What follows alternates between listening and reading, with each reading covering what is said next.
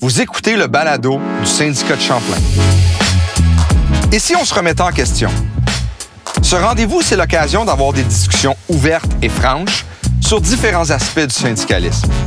Au fil des épisodes, nous réfléchirons tout haut avec différents invités aux expertises diversifiées et qui ne sont pas issus du milieu syndical. Le but, c'est de se remettre en question pour améliorer ce qu'on fait et comment on le fait. Bonne écoute.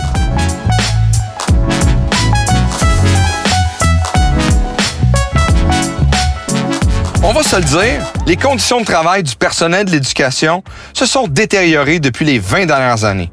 Faut-il y voir un échec des syndicats? On en discute avec le professeur Jean-Noël Grenier. Alors, mon nom est Jean-Noël Grenier. Je suis professeur de relations industrielles à l'Université Laval. Euh, je suis spécialisé dans les relations de travail dans les secteurs publics parapublics, avec une spécialisation, bien sûr, en éducation et surtout sur le syndicalisme enseignant et généralement le syndicalisme dans les secteurs publics parapublics. Alors, merci euh, d'avoir euh, accepté de venir réfléchir sur le sujet avec nous. Parce que si on veut bien faire les choses et on veut continuer à avancer, il faut se remettre en question. Alors, euh, on va tout de suite aller dans le vif du sujet. Le syndicalisme en éducation, comment ça va? C'est une question assez complexe, mais je vais tenter de répondre euh, d'une façon assez simple. On va partir généralement. Euh, généralement, le syndicalisme en éducation, on peut dire qu'il est en crise et il se cherche des voies de sortie de crise, tout comme le syndicalisme généralement dans nos sociétés. On a vu dans les 20-25 dernières années, justement, ça coïncide un peu avec la dégradation des conditions de travail de l'ensemble euh, des, de des, populations ouvrières et, et classes moyennes au Québec, au Canada et ailleurs dans le monde. On a vu un désengagement des gens par rapport au syndicalisme. On a également vu euh, un, il y a un contexte idéologique et politique qui a été mis en œuvre euh, pour, on peut ainsi dire, placer les organisations syndicales sur la défensive et sont devenus des boucs émissaires assez simples et assez faciles. moi, je note, par exemple, présentement dans le contexte de la crise du COVID, lorsque M. Legault tenait ses conférences de presse hebdomadaires, ou quotidienne plutôt, c'est comme une conférence de presse quotidienne, il avait toujours un petit mot pour blâmer les organisations syndicales sur certaines choses. Euh, il y a de la grogne du côté des syndicats qui veulent. Ça fait pas l'affaire du syndicat, mais à un moment donné, actuellement, les grands syndicats qui représentent toutes sortes de groupes d'employés demandent la même augmentation de salaire en pourcentage certains syndicats ont de l'ouverture, donc d'autres en ont moins. Bien, ce sont des primes qui sont temporaires. Tant qu'on ne s'est pas entendu avec les syndicats, ça reste. C'est pas simple tout le temps négocier avec les syndicats, mais il aurait fallu que j'augmente plus vite les salaires des préposés aux bénéficiaires, même sans l'accord des syndicats. On peut dire dans nos sociétés, il y a une crise du syndicalisme. Il y a également le fait que les gens aujourd'hui trouvent d'autres lieux pour exprimer leurs revendications et leurs intérêts que le mouvement syndical. Alors qu'autrefois, au Québec, le mouvement syndical, c'était un vecteur de progression sociale et là où les gens se retrouvaient beaucoup. Pour l'enseignement, bon, il ne faut pas se le cacher, le syndicalisme enseignant est également en crise. Il y a également un ensemble d'enjeux. Le mouvement syndical québécois en enseignement a été construit selon le régime de négociation collective. Donc, il était construit avec une approche, si on peut dire, relativement centralisée. Parce que les grandes questions se règlent au niveau sectoriel et national. Ce, que l'on voit de plus en plus aujourd'hui, c'est qu'il y a une décentralisation puis une réorganisation du travail dans les milieux. Et donc, on, vient toucher beaucoup la nature même du travail des enseignants-enseignantes et, également des employés de soutien, donc de tous tous les gens. Donc, il y, a beaucoup, il y a de la précarité, il y a des emplois qui sont atypiques de plus en plus, les tâches sont lourdes. Et les organisations syndicales ont de la difficulté à répondre à ces, euh, à ces enjeux, parce que ce sont des enjeux fréquemment qui demeurent dans le règne des droits de direction. Donc, il y a une difficulté de réponse à ce moment-là. Donc, on peut dire que c'est un syndicaliste qui est assez en crise, malgré le fait qu'il réussit à faire des avancées sur certaines choses. Mais ces avancées-là ne sont pas très reconnues et surtout, les gens dans leur vie quotidienne de tous les jours ne voient pas fréquemment les différences que cela peut faire. Mais là, on parle de crise. On dit, bon, en général, dans le syndicalisme, syndicalisme en crise, syndicalisme en éducation, on vient de nommer, mais euh, question d'être positif aussi, est-ce qu'il y a des solutions pour permettre de passer à travers cette crise-là? Est-ce qu'il y a une façon d'aller chercher les membres pour qu'ils participent à l'organisation syndicale, ce qu'on dit au syndicat? Oui, ça, ça, c'est un enjeu important. Donc, c'est une question qui est très complexe et très difficile. Vos organisations syndicales ont mis en œuvre plusieurs moyens de tenter de... C'est tout ce qu'on appelle le renouveau, la revitalisation syndicale, tenter de faire une revitalisation syndicale.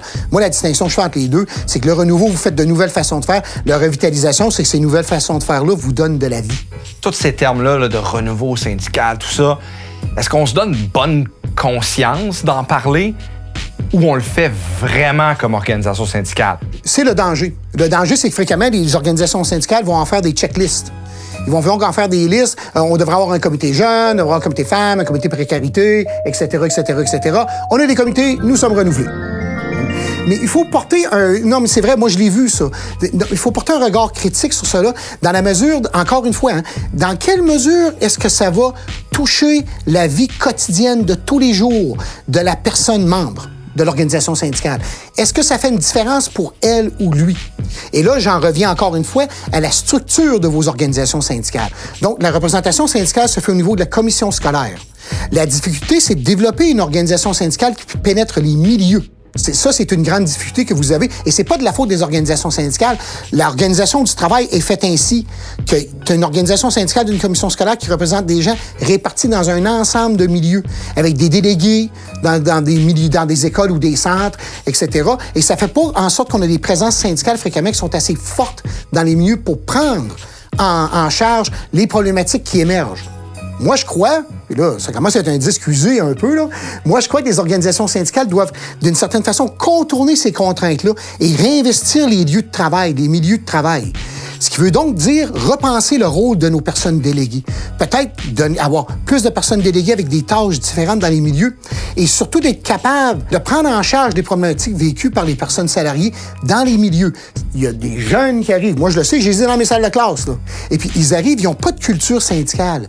Ils ont une culture relativement individualiste. Et puis, donc, il faut leur faire valoir le collectif. Et ça, ça fait valoir non pas en s'attendant à ce qu'ils viennent à une assemblée générale annuelle, mais il faut aller les voir.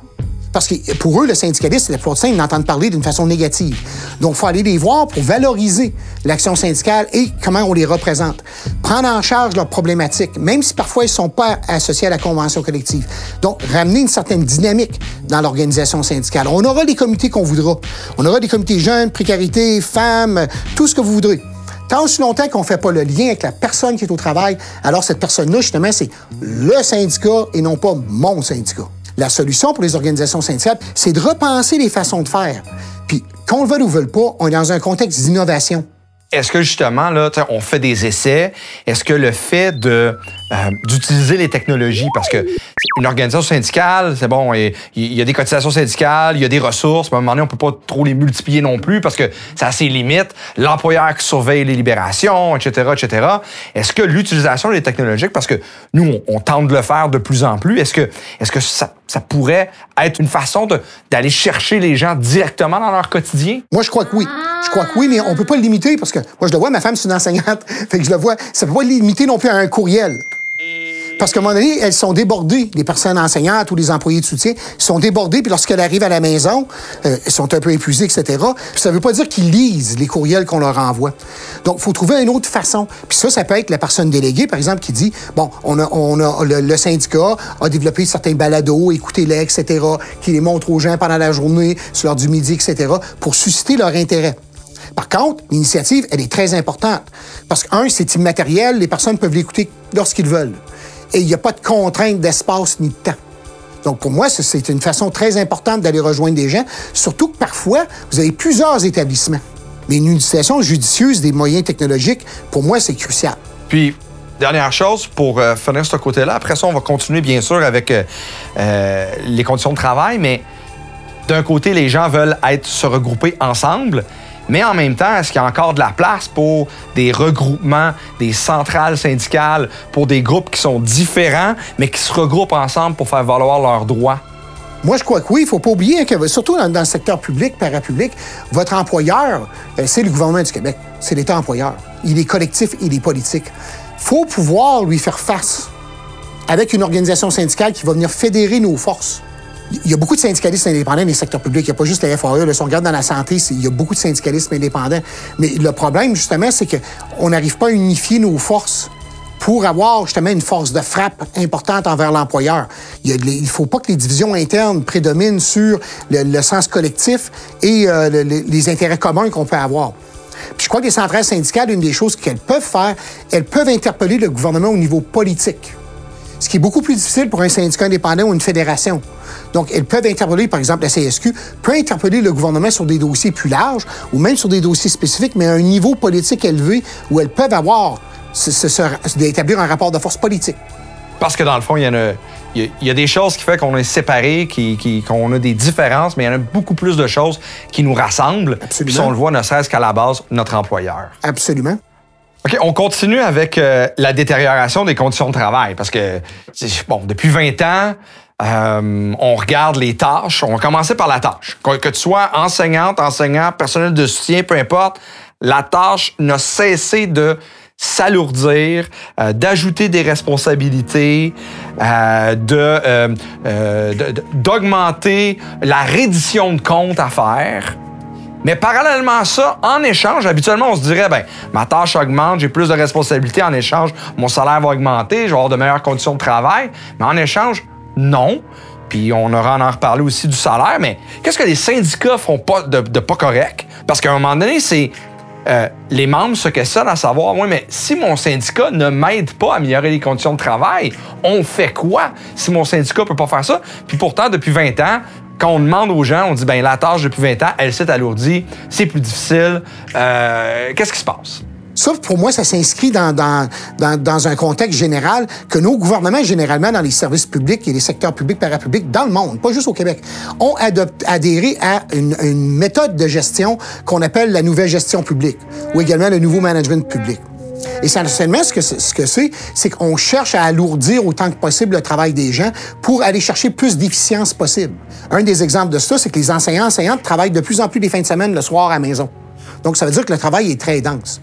Donc, on a alourdi beaucoup la tâche au nom d'une certaine rentabilité économique, avec des mesures de gestion où on renforce le pouvoir discrétionnaire des directions, où on tente autant que possible de marginaliser les conventions collectives pour faire en sorte justement que l'enseignante ou l'enseignant soit rentable. Et puis c'est la même chose pour les personnels de soutien, c'est la même chose pour les personnels professionnels qui doivent faire de l'aide individuelle pour les, pour les élèves, les étudiants et étudiantes. Ils n'arrivent pas à faire leur, leur travail. Et ça, ça a un effet important de dévalorisation pour les gens. Mais c'est pas contre-productif parce que ces gens-là, après ça, ils s'en vont en invalidité. On a des pénuries, on a de la misère. Est-ce que est-ce qu'on atteint le point de non-retour où on a essayé ce, ce, ce type euh, de, euh, de, gestion, puis là on arrive à la fin, puis on dit ben à la fin ça devient contre-productif parce que on n'est plus capable d'avoir de, de, de, personnes pour euh, pour faire le travail.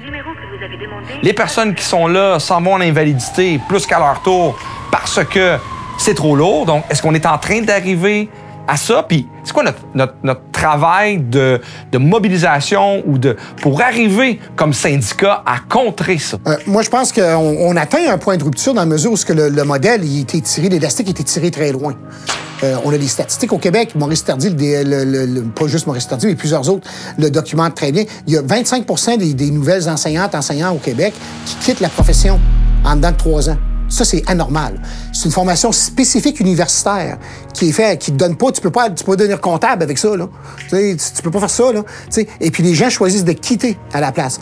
Il y a un signe qui est là qui est mauvais. Ce que, également, ce que je, euh, je, je l'ai pas documenté, mais je le voyais dans les reportages, dans la presse populaire, que les gens prennent leur retraite de plus en plus tôt. Bye bye. Il, y a, il y a, quelque chose de pas normal. On perd les gens qui ont beaucoup d'expérience, puis on perd notre relève en même temps. C'est un signe que le travail, il est trop lourd. Et le travail n'est pas satisfaisant pour les gens n'arrivent pas à combler leurs besoins justement de reconnaissance sociale et de réaliser le travail pour lequel qu'ils ont été formés et lequel justement auquel ils s'identifient. Donc, est-ce que ça veut dire que euh, de parler strictement d'augmenter les salaires, d'avoir euh, une tâche, peu importe euh, quel est notre corps d'emploi, d'avoir une tâche qui va venir être plus normale, si on veut. Ça passe pas juste par des demandes de convention collective, ça passe par autre chose, ça passe, ça passe par un changement de modèle, par des revendications politiques à ce niveau-là qui commencent avec les membres pour établir la base de ce qu'il faut faire, puis de qu'est-ce qu'on veut pour après ça euh, valider ça, pas les valider auprès des membres, puis après ça l'amener au niveau politique. Est-ce que c'est ce que je comprends? Pour moi, oui, puis ça commence par un mouvement politique euh, qui, parce que les, les, spécialistes en sciences de l'éducation le documentent très bien, ça, la dévalorisation de l'école publique au Québec. C'est anormal qu'on a dévalorisé tant que ça l'école publique au Québec. On, les gouvernements même en parlent comme des lieux de problèmes. Mais il y a beaucoup de succès dans l'école publique. Là. Qu'on prend des, des, jeunes qui ont plein de problèmes, puis on les amène à bon port. C'est, c'est extraordinaire, ça. Puis il y a un manque de valorisation de l'école publique. Donc moi, je pense que ça part d'un mouvement politique qui doit reposer sur cette valorisation. S'adresser à la population, mais d'abord aux membres. Donc, dire qu'il y a quelque chose d'autre qui est possible. Puis ça peut pas être seulement la négociation des conventions collectives. Vous savez, dans vos conventions collectives, on a négocié à travers le temps, surtout depuis les États généraux, une réduction de taille des groupes dans certaines circonstances, qui était supposée d'alléger la tâche des enseignants-enseignantes. Mais on dirait que les gouvernements l'ont compensé dans, dans la terme de coût en disant, mais ils vont avoir moins de mesures d'aide. Puis on, on, va rationaliser. Vous savez, souvent, ce qu'on fait au Québec, on dit, on a un service public qui est accessible à tous, c'est universel, maintenant on va le rationner. Puis c'est ce qu'on semble faire, non pas avec la présence de l'enseignante, l'enseignant dans la classe, mais avec les employés de soutien, les éducatrices dans les classes, avec les professionnels non enseignants qui font des diagnostics, qui font des plans, qui allaient faire les plans d'intervention, qui amènent justement des, des, de l'expertise pour aider les enfants, orthophonie, etc. On dirait que c'est ça qu'on a rationné. Dans le fond, c'est comme s'il y avait eu des gains qui avaient été faits au cours des 20 dernières années dans la convention collective, mais ça a été compensé par autre chose où l'employeur en a ajouté. D'ailleurs, euh, puis je pose la question, parallèlement à tout ça dans les 20 dernières années, comme par hasard, lorsqu'on a euh, refait euh, la loi de l'élection publique, lorsqu'on a ajouté dans les écoles, les conseils d'établissement, les comités, plans de la réussite, projets éducatifs, euh, PEVR, euh, peu importe, là, on est venu essayer de, de, de, de, vérifier si tout le monde faisait le travail, puis d'avoir une espèce de check and balance à l'intérieur de l'école, par la communauté, par les parents. Puis tout ça, là, c'est pas dans la convention collective. Ouais. C'est arrivé par la bande, par la loi de l'élection publique, par des lois, par des nouvelles règles. C'est un peu ça. Le, le, problème n'est pas nécessairement l'existence d'un conseil d'établissement. Euh, autrefois, ça avait, ça commencé ça dans les années 80 avec les comités, de participation des parents, de participation de la communauté, puis où ils participaient essentiellement à l'élaboration du projet pédagogique. Maintenant, c'est devenu un exercice de reddition de comptes selon des mesures de succès où on donne à des personnes dans la communauté, c'est bien que la communauté soit présente, mais on leur donne un rôle d'expert et d'expert sur vos professions. Donc, vous qui avez vos professions, vous êtes des enseignants enseignants, professionnels ou employés de soutien, vous êtes comme mis sur le banc des accusés en disant, ben voici la personne qui connaît mieux ça que moi, mon métier. Puis on fait en sorte que vous rendez des comptes sur des, des problématiques sur lesquelles vous avez très peu d'emprise en réalité. Puis ça fait en sorte que vous êtes constamment en train de vous remettre en question. Ma méthode pédagogique est-elle bonne? Ma méthode d'intervention est-elle bonne? Cet élève-là, je peux pas y donner assez d'heures, on va dire, d'orthophonie. Euh, donc, est-ce que comment je vais faire pour réarranger, pour pouvoir aider cet élève-là? Est-ce que je fais des bonnes actions? Alors qu'en réalité, c'est l'absence de ressources, de support qui est le problème. Puis on semble vouloir utiliser la communauté pour mettre de la pression sur l'équipe école mais de la pression sur l'équipe école de façon à la mettre sur la défensive, puis pour qu'elle change ses pratiques pour adhérer à une espèce de modèle qu'on voudrait avoir. Alors qu'on sait très bien que la méthode pédagogique doit également euh, être associée à la personnalité de l'enseignant ou de l'enseignante. Tu peux pas euh, avoir une bonne méthode pédagogique si tu n'es pas confortable avec. Mais on a utilisé cela pour faire une pression sur le personnel de l'école, de façon à avoir de meilleurs résultats. Alors, comme syndicat, on peut revendiquer de meilleures conditions de travail lors des périodes de négociation. Mais quand c'est pas une période de négociation, il faut continuer la bataille au niveau politique. Moi, Bien l'expliquer aux membres, c'est ce que je comprends. L'expliquer aux membres, puis également à la population québécoise, faire un mouvement. Moi, je, je pense, par exemple, lors de la Révolution tranquille, l'éducation était devenue une priorité politique au Québec. La première grande priorité, c'est l'éducation. On avait mis l'éducation sur la carte politique, disant c'est ça le projet de société des Québécois québécoises. faut qu'on atteigne un niveau d'éducation plus élevé. Mais il faut remettre ça sur la carte où les politiciens deviennent redevables la performance du réseau de l'éducation. Vous savez, moi, je vois le ministre Roberge, là. C'est ce que j'allais dire, parce que c'est quand même le discours avant la COVID, c'est quand même le discours de la CAQ et de Roberge de dire la priorité, c'est l'éducation. Est-ce qu'on avait réussi? Bien, ce qu'ils ont réussi à faire, c'est baisser la taxe scolaire.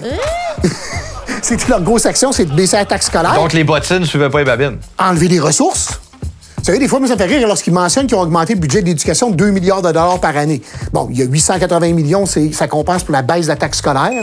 Euh, il y a Un milliard, c'est pour les nouveaux édifices. Qu'est-ce qui reste dans les services? Il reste presque plus rien. Mais eux, ils peuvent dire à la population, le budget a augmenté de 2 milliards, c'est la plus grande augmentation dans les 20 dernières années. Mais on, a comme fait une attaque politique sur cela. Ensuite, on a fait le, le, le WA 40. Le WA 40, tout ce qu'on a voulu attaquer votre autonomie par la banque. Mais est-ce que ça, ce sont des vraies mesures de valorisation? De, de l'école québécoise, de l'école publique québécoise? Pour moi, non. C'est là qu'on dit qu'il faut les rendre redevables. Oui, parce que ça, c'est une manie de gestionnaire, là. C'est une, maladie, une, man- une manie de manager qui ont appliqué en disant si on les gère mieux, là. Sont, encore une fois, si on a de meilleures mesures de gestion, puis on est capable de mieux mesurer ce qu'ils font, ça va mieux aller. Mais comment les rendre redevables? là? Je sais, c'est clair, là, on peut participer à la vie politique, mais, mais, mais comme organisation syndicale. là. Euh, ça, c'est pas une question simple. Hein? Je pense que les organisations syndicales doivent trouver des relais ailleurs dans la société civile, où on va discuter de l'avenir de la société québécoise sur la base de l'importance de l'éducation. Je pense que l'é- l'éducation doit être mise sur la carte québécoise comme étant la priorité de la société. Vous savez, on compare souvent les modèles nordiques. Hein? Mais dans les modèles nordiques, l'éducation, c'est la priorité numéro un de la société. Puis pas pour l'éducation en soi. J'écoutais un, ministre de l'Éducation en Finlande discuter euh, de la raison pourquoi c'est devenu la priorité. Puis il mentionnait, nous voulions réduire nos coûts de santé à long terme. Donc, la façon de faire, c'est investir en éducation. Nous avons des difficultés à attirer et à conserver des immigrants ici parce que c'est un pays nordique, comme nous. Hein? Donc, il faut qu'on soit plus productif. Parce qu'on est une société vieillissante. Si on veut maintenir notre niveau de vie, on peut pas continuer à avoir des usines avec des gens qui sont plus ou moins qualifiés. On doit avoir de plus grandes qualifications. Pour ça, ça nous prend une force de travail qui est prête à le faire. Donc, ils ont investi en éducation et une des choses dans leur système d'éducation, on fait confiance au personnel. Si on revient là, euh, terre à terre là, sur les salaires.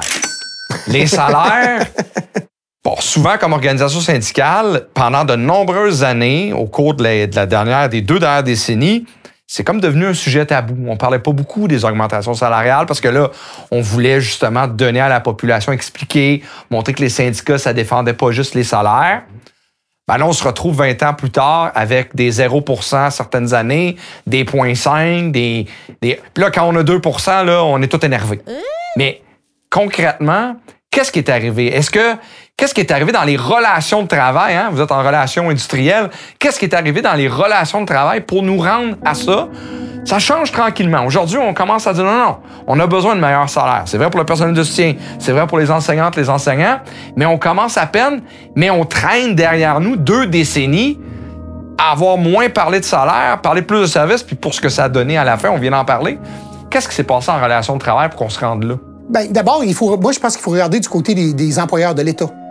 Euh, ce qu'on dit fréquemment quand on euh, étudie les relations de travail dans les secteurs publics, parapublics au Canada, dans, les différentes provinces canadiennes, c'est que les gouvernements ont pris, consciemment ou inconsciemment, ont décidé qu'ils conserveraient les organisations syndicales pour représenter leurs personnes salariées. Ça rend leur gestion beaucoup plus simple. Ils ont un groupe qui est porte-parole, donc avec qui, qui, qui négocient. Donc, ils ont décidé de les conserver, mais de les affaiblir par beaucoup de législation, et non seulement par beaucoup de législation, donc qui limite l'action syndicale beaucoup, énormément, mais également en maintenant en négociation collective la ligne dure, où ils vous forcent constamment à faire des arbitrages entre vous en négociation collective. Est-ce que tu vas avoir plus de ressources pour aider les jeunes ou est-ce que tu vas avoir plus de salaire? Les gouvernements approchent maintenant la négociation collective avec une tarte. Rappelez la fameuse sacoche de Mme Jérôme Forget, ça reflétait ça. Ils approchent comme dans l'entreprise privée, ils disent Voici, j'ai une tarte. Maintenant, tu dois choisir quel point tu veux pour les salaires, quel point tu veux pour des avantages sociaux, quel point pour les mesures d'aide, et etc.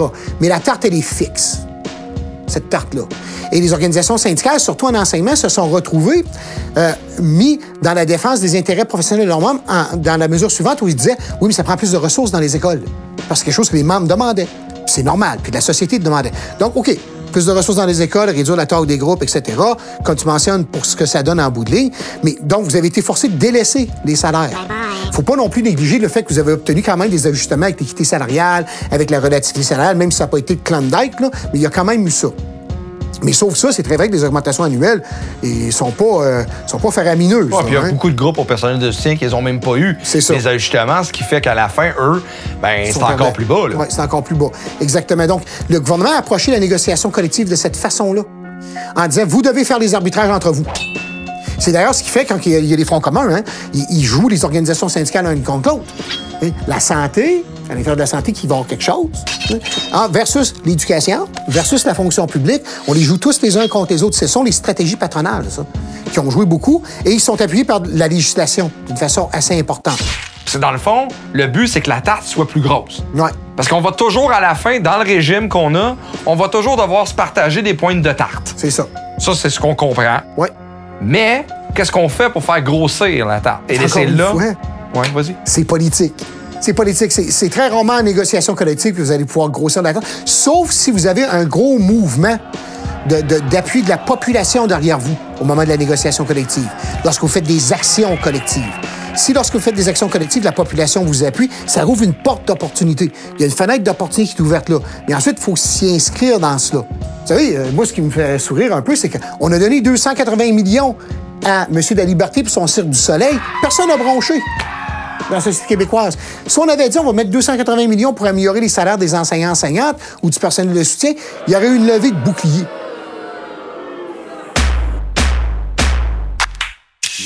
Donc, on y va avec la négociation, parce que là, on a abordé déjà bon, les salaires, euh, euh, la tâche, tout ça.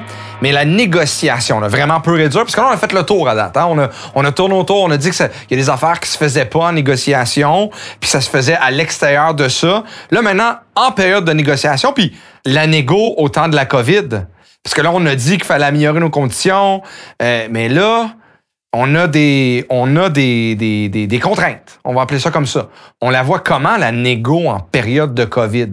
Je parle même pas de contraintes budgétaires. Je parle de contraintes de, de, de, de, de, de toutes sortes en période de COVID. Mais d'abord, hein, il y a eu un décret qui a suspendu vos conditions de travail, vos, euh, donc vos conventions collectives dans grande partie, donc qui est venu vraiment affaiblir vos capacités d'action syndicale. Ensuite, je pense que dans le contexte de la COVID, d'abord, euh, l'utilisation de moyens de pression d'action syndicale, ça devient extrêmement limité. Euh, il y a eu des suspensions euh, au mois de mai euh, d'école, donc vous ne pouviez pas vraiment mobiliser vos gens. Euh, donc la mobilisation, elle, est très difficile, euh, parce que la mobilisation, qu'on veut ou veut pas, on peut le faire par Internet, on peut le faire virtuel comme on voudra, ça ne battra jamais avoir une foule. Une fois, c'est politique, on le voit, ça fait un événement, c'est dans les médias. Les gens le voient. Donc, il y a cette contrainte-là immédiatement. Il y a également, ça serait mal vu par la population si vous faisiez des moyens d'action dans le contexte actuel. Et le gouvernement en prend avantage. Euh, on va se rappeler hein, que le gouvernement était pressé d'accélérer la négociation collective soudainement pendant la crise sanitaire, parce qu'il voyait bien qu'il y avait une opportunité pour lui d'imposer son règlement que vous n'auriez pas la faveur populaire si vous menaciez de faire des moyens d'action. Donc, dans le contexte actuel, je pense que vos organisations syndicales ont été sages de vouloir avoir une pause pour voir un petit peu si la poussière retombe. Le problème, c'est qu'on accumule les déficits budgétaires. Et puis ça, là, il y a peut-être une opportunité que vous aviez avec des surplus budgétaires qui disparaissent de cette négociation-là. Et puis là, j'ai pas de solution pour vous, là. Là, on se retrouve plusieurs mois plus tard. Puis là, présentement, ben vous le dites, c'est pas facile. Mais la question qu'on se pose, c'est le rapport de force. Pour exercer ce rapport de force-là, indépendamment de la COVID, on va, on va parler sans la COVID au départ, c'est toujours difficile de l'exercer auprès de, l'employeur parce que c'est législateur, parce que c'est l'opinion publique. Nos membres sont toujours séparés, divisés. On va dire qu'ils sont divisés entre c'est pas important d'avoir l'opinion publique de notre côté versus d'autres qui disent oui, oui, ça prend l'opinion publique de notre côté. Vous en pensez quoi, vous, de ça? L'opinion publique, ça, peut être un avantage, une opportunité importante, donc ça peut être un atout, puis ça peut devenir un piège également. Ça peut faire en sorte également que ça contraint nos actions. On n'osera pas faire parce que ça va nous mettre la population à dos. À un certain moment donné, on peut pas seulement s'appuyer sur l'opinion publique. Il faut s'appuyer sur nos revendications, ce que nous voulons comme organisation syndicale. Euh, Mais par contre, votre employeur est législateur, il faut tenir compte de cela. Ce qui vient contrebalancer, par contre, sa capacité de légiférer, c'est que les quatre dernières décisions de la Cour suprême font en sorte que c'est beaucoup plus difficile maintenant pour un gouvernement d'imposer une loi spéciale et d'imposer un règlement. Il doit donner une chance à la négociation. Et surtout que la Cour suprême a euh, décrété que l'exercice du droit de grève était inséparable du droit de négociation. Donc ça, ça vous ouvre une porte. Ensuite, il faut savoir, est-ce que vous voulez faire la grève? Mais plus généralement, en 1984, Gérard Hébert a posé la question suivante. Il l'a reposé en 92 suite au régime des négociations collectives qui vous a été imposé, la loi 37. Il se posait la question, est-ce que c'est encore vraiment de la négociation collective? en raison de toute la batterie de lois que l'État a, de la centralisation euh, importante de la négociation collective, est-ce qu'on parle d'une vraie négociation collective ou est-ce qu'on parle pas d'un rapport de force politique? Moi, je crois vra- vraiment que votre rapport de force, c'est les politiques, mais ça doit commencer à la mobilisation de vos membres. Vous ne pouvez pas compter sa population si vous n'êtes pas vous-même mobilisé. Mais, à table de négociation, on voit le comportement de votre employeur. Moi, je me rappelle, lorsque j'étais euh, dans le bain de la chose, le gouvernement, il tire la sauce pour tenter de vous démobiliser. Il prend son temps, il n'est pas pressé. Dans le secteur privé, les employeurs sont plus pressés à régler une négociation collective que ça. là. Vous déposez vos demandes. Ça prend 4, 5 ou 6 mois pour que le gouvernement réponde. Il répond toujours avec des demandes, qui sont normalement des concessions par rapport à vos demandes, de façon à vous faire peur. La négociation devient une très longue durée, de façon à vous démobiliser. C'est exactement son jeu. Donc, je pense que votre rapport de force, vous devez le construire au niveau local, mais plus dans une perspective plus politique. Ou peut-être ce qui aide parfois, là, c'est que le gouvernement dit que vous travaillez pas plus, par exemple, que 32 heures et demie par semaine. Ben, peut-être faire une campagne où vous travaillez seulement 32 heures et demie semaine, là. Et puis, si les gens font ça, ça- je pense assez rapidement, là, le système ne fonctionnerait plus. Mais c'est paradoxal que le meilleur moyen de pression, c'est celui de respecter le contrat de travail, par exemple. Mais vous savez, historiquement, ça fonctionne, ça. Les- la- la- ce qu'on appelait dans le syndicalisme anglophone work to rule. Travailler selon les règles de travail qu'on vous impose. À ce moment-là, ça fonctionnera pas. Ça s'est déjà fait ailleurs. Ah oui, historiquement, c'était le moyen de pression syndicale parfait dans le manufacturier. Dans le manufacturier, par exemple, dans les lignes d'assemblage, on sait très bien, par les observations qu'on pouvait faire en recherche, que les travailleurs font ce qu'on appelle reconstruire le travail. Donc, ils reconstruisent pour mieux faire que par rapport à la petite tâche qu'on leur donnait. Lorsque l'employeur ne voulait pas euh, jouer le jeu de la négociation collective ou l'employeur demandait des concessions, on appliquait exactement les règles. Et puis là, il y avait des retards de production, les chaînes d'assemblage brisaient, il y avait plein de produits qui étaient plus bons, etc. Puis là, ensuite, les employeurs revenaient et disaient Mais qu'est-ce qui se passe Puis les, travailleurs disaient Ben, on applique la règle. On applique la règle que tu nous imposes. Et voilà. Et, et- et ce que j'allais dire, parce que un, un des moyens de pression dont on parle souvent, c'est la grève. Ouais. Puis là, vous avez donné un exemple, un exemple très intéressant, milieu manufacturier, avec euh, Work to Rule. C'est intéressant de l'avoir. Puis, le contexte de la grève dans le secteur public, en éducation encore plus. En éducation, c'est particulier. Parce que tu l'exerces, mais là, tu l'exerces pas trop. Puis bon, c'est sûr que effectivement, la nouvelle trilogie de la Cour suprême vient nous aider là-dessus. Ce sera attesté, par exemple, parce qu'il n'y a rien qui empêche un gouvernement de légiférer, puis après ça, contester la loi, mais après ça, ça reste que tout tout le monde est retourné en dedans parce que ça a été fait quand même, même si c'est contesté, puis tu as la décision deux, trois ans plus tard. Mais c'est correct, je pense qu'il faudra le tester. Mais quand vient le temps de parler de mobilisation, là, on a parlé respect du 32 heures, respect des tâches pour le personnel de soutien aussi, versus la grève, là, il y a comme une nouvelle façon de voir la grève comme étant la grève, le terme à atteindre, mais en essayant d'y faire dire toutes sortes d'affaires. On fait des grèves de 15 minutes, on fait des grèves d'une heure, on fait des grèves d'une journée. On veut faire la grève, on veut avoir le nom de grève, mais pas avoir tout ce que ça impliquait dans un contexte en plus en éducation. Est-ce que c'est c'est nouveau de l'avoir comme ça? Il y a 20 ans, on faisait la grève, on n'en faisait pas. Est-ce que Qu'est-ce qui s'est passé en relation de travail pour en arriver là? Ben, moi, je pense que qu'est-ce qui s'est passé en relation de travail, c'est d'abord les gouvernements, euh, surtout dans notre régime à nous, euh, des, des secteurs publics, parapublics au Québec, ça compte. Puis le gouvernement compte, espère qu'il va y avoir une grande grève générale illimitée. Parce qu'à ce moment-là, ça devient une crise sociale et, malgré les décisions de la Cour suprême, il est justifié, parce que la Cour suprême le mentionne. Le gouvernement peut être justifié dans certaines situations de crise sociale de légiférer les conditions de travail ou légiférer le retour au travail. Ça, c'est quelque chose qui sont assez habiles. Ils peuvent légiférer votre retour au travail, mais la poursuite de la. Ils peuvent faire ça. hein. Donc, je pense que ça, ça fait partie même de l'espoir du gouvernement qu'il y ait une grande grève comme ça. Jean Parizeau disait J'aime mieux avoir une grande grève générale que petite, plein de petites grèves locales où ce que c'est un brasier qui allume. Donc, je pense que vous tentez d'éviter ça par le faire. Euh, mon commentaire que je fais à côté de ça, c'est pourquoi vous tentez de l'éviter? Parce que vous jouez son jeu. Donc, l'alternative, d'une part, c'était de faire justement des grèves d'une demi-journée, une journée, quelques heures, 15 minutes, etc., etc. Mais d'autre part, également, l'autre euh, l'autre côté de la médaille, c'est vos membres. Vos membres, je crois que, fréquemment, sont frileux à faire la grève. Vous savez, vous avez des membres, dans votre membership, vous avez des membres qui sont proches de la retraite, donc qui pensent à préparer leur retraite, donc ils ne peuvent pas perdre trop d'argent. Ils veulent faire leur, retraite et ils préparent leur retraite. Puis de l'autre côté, vous avez beaucoup de jeunes qui arrivent, qui commencent leur vie. Ils viennent s'acheter une maison, sont endettés, des hypothèques, de nouveaux enfants, etc., etc. Donc, ils n'ont pas les moyens de faire la grève, eux. Donc, vous avez ces deux groupes-là qui, euh, essentiellement, sont frileux à faire la grève. Ce qui fait que l'alternative que vous avez développée, c'est ça. C'est de dire, on va faire un 15 minutes là, puis on va faire une demi-heure là, puis un 20 minutes là. Mais ensuite, il faut se poser la question, c'est quoi l'impact que ça a sur le déroulement de la négociation collective aux tables? Moi, je suis pas certain. Parce que, dans le fond, c'est ça, c'est la grève. La, la- la grève, c'est une stratégie, c'est pas une fin en soi. Ah non. Non, non. Le- le- le- la fin en soi, c'est d'obtenir une bonne convention collective avec de bonnes conditions de travail. C'est ça l'objectif. La grève, c'est lorsque tous les moyens pour parler de persuasion n'ont pas fonctionné. Donc, c'est, la grève, il faut penser que c'est le moyen que le législateur a décidé lorsqu'il a fait le code du travail, c'est pour régler justement les mésententes en négociation collective par un rapport de force. Si on l'évite, alors on refuse d'exercer un rapport de force. Ça, c'est un problème important, là. Puis quand on fait des grèves de 15-20 minutes, les gens vont se poser la question à un moment donné, là, oui, mais ça donne quoi exactement, ça, là? là? Qu'est-ce qu'on fait là? Ça fait perdre une certaine légitimité à cet exercice-là qui est la grève. Moi, je pense qu'à un moment donné, il faut arrêter d'avoir peur.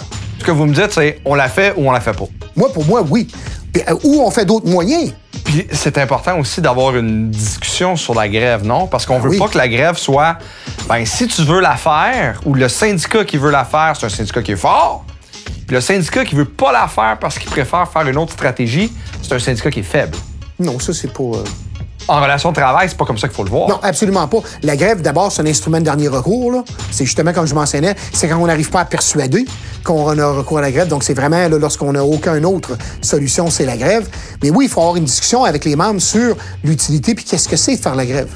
Donc, cet outil-là. On peut facilement être un syndicat qui est assez fort puis pas choisir de faire la grève. Parce que justement, on avance dans nos négociations. On, on- on fait des progrès. À ce moment-là, on ne fera pas la grève. C'est pas une question de force ou de faiblesse faire la grève. C'est une question de est-ce que l'autre partie arrive à est-ce qu'elle nous entend? Est-ce qu'elle donne une légitimité à nos, nos revendications? Puis ça, c'est une autre difficulté qu'il y a dans vos négociations dans le secteur public parapublic. Fréquemment, on peut se poser la question est-ce que vos vis-à-vis aux tables sectorielles ont des mandats? Est-ce qu'ils ont vraiment des mandats ou est-ce qu'ils sont là pour gagner du temps? Puis dans le fond, les seuls qui ont vraiment les mandats, c'est le Conseil du Trésor. puis- C'est en haut. C'est en haut. Votre- votre- vos négociations collectives sont politiques. C'est pas comme ça que, par exemple, fréquemment, les gens, le- leur conjoint, leur conjointe va travailler dans une entreprise privée qui est syndiquée. C'est pas la même chose, là. C'est avec un employeur et un syndicat qui veulent régler des problèmes. Puis rapidement, là, parce que c'est leur enjeu à eux. Tandis que je suis pas certain que l'enjeu du Conseil des ministres, ils considèrent que c'est un si grand enjeu que ça de régler des problèmes en éducation, là. Tant si longtemps que ça devient pas une priorité politique. Vous savez, initialement, le gouvernement de la CAQ, sa priorité, là, comme on a mentionné, hein, c'était l'éducation. Nous serons le gouvernement de l'éducation. Bon, là, on peut questionner ce qu'on fait, là. Baisser les taxes, puis passer une loi bizarre, là, qui amende la loi sur l'instruction publique. Mais ensuite, hein, le, le- le contexte a fait en sorte que, pouf, c'est revenu de la santé avec la COVID, qui est devenu la priorité. Coronavirus, COVID-19. Donc, les, les- les priorités sont changeantes politiques. Puis sont changeantes selon quoi? Qu'est-ce qui est dans les médias? Quels sont les événements? Donc, vous devez dégager des stratégies, développer des stratégies qui font en sorte que l'éducation, la qualité de l'éducation, les conditions de travail de ceux et celles qui y travaillent, ben, c'est une priorité. Puis ça commence par vos membres. Puis ça se fait hors négociation avant Hors tout. négo. Hors négociation. C'est là que ça se joue, dans le Ouais. fond. Dans ce que vous nous dites depuis le début, ça se joue beaucoup hors négo. Et quand tu arrives en négo, c'est un peu le résultat de tout le travail qui aura été fait. Absolument. Puis comme dernier élément, euh, vous avez parlé là, la différence entre la mobilisation qui nous, a fait- qui nous amène à faire des moyens de pression pour épauler la table de négociation et la table de négociation en elle-même. ben, Est-ce que vous trouvez que les organisations syndicales donnent assez d'informations sur ce qui se passe aux tables de négociation? Parce que quand ils en donnent pas, on dit, ah, c'est- quand ils en donnent, ah, on négocie ça à la place publique, mais si tu veux les mobiliser, il faut que tu expliques ce qui se passe aux tables de négociation. Il y a quelque chose Ça, c'est délicat, hein? Parce qu'en négociation collective, plus on avance vers un règlement, habituellement, plus la, partie patronale, la partie syndicale la table de négociation font des protocoles. Comme quoi qu'on garde des choses à la table de négociation. Pour pas justement que ça sorte puis que ça vienne déstabiliser une, des parties. Euh, par exemple, si on faisait des avancées importantes sur la question salariale, par exemple, puis ça sortait dans le public présentement, il pourrait y avoir un retour négatif pour le gouvernement qui ferait en sorte qu'il retirerait son offre à la table. En disant politiquement, je peux pas, là. Là, j'ai un déficit budgétaire important, puis là, la population commence à savoir ça, euh, puis là, ça marchera pas parce que politiquement, les gens, mes députés me disent que les gens critiquent ça. Fait que même dans l'entreprise privée, quand on avance bien, on est en négociation collective, on sort pas beaucoup de choses à nos membres. On dit souvent que plus une négociation collective est silencieuse, mieux qu'elle se déroule. Mais dans le contexte où plus souvent qu'autrement, on laisse tellement aller d'affaires pour arriver avec un règlement qui est pas du tout dans la, comme la demande initiale, ben là, il est peut-être là le problème. C'est Ouais, peut-être qu'il y a tellement d'élagage C'est ça. que le problème, c'est qu'à la fin, euh, entre la dernière affaire dont on a entendu parler puis le résultat final, la marge est trop grande. Oui, puis ça, c'est peut-être lié aussi au fait que vous avez trop de problèmes à régler à chaque négociation. Vous savez, moi, moi j'ai appelé ça, que moi, quand j'étais dans le collégial, j'ai appelé ça la liste des cadeaux de Noël qu'on arrivait à négo. On arrivait, parce que moi, j'étais dans le secteur privé avant, on arrivait à négo avec 103 demandes. Vous donnez cet exemple-là. Quand j'étais dans le secteur privé, on arrivait à négo avec trois demandes. Trois priorités. C'est nos priorités, c'était ça. Et là, on pouvait discuter avec l'employeur, puis ça remettait, ça fait en sorte que l'employeur peut moins jouer le jeu de Gars, faut que tu lâches ça, puis je vais te donner ça, puis fais une concession là. On arrivait avec trois demandes, puis ça simplifiait la négo. Moi, ce que je remarque beaucoup quand je regarde vos cahiers de, de revendications, vous avez beaucoup de choses, là. Mais les besoins sont tellement grands. C'est ça. C'est normal. Puis il faut également dire aux membres là, que quand on arrive en, convention, en négociation collective, si on demande, là, je sais pas moi, 15% sur trois ans d'augmentation, la demande qu'on fait là, c'est pas ce qu'on va obtenir. Puis ça, des fois, il faut le dire aux membres. là. On demande 15, mais c'est sûr que ça va finir moins. On espère que ça finira pas trop moins. Parce que l'autre côté va dire, ben là, c'est parce que moi, j'ai une contre-proposition, puis on travaille tous les deux à se rapprocher. Mais ça veut dire qu'il y a un jeu de concession mutuelle qui se fait éventuellement. là. Sauf que pour nous, comme les dernières, les conventions collectives qui ont précédé ont été signées avec des pourcentages tellement bas C'est ça.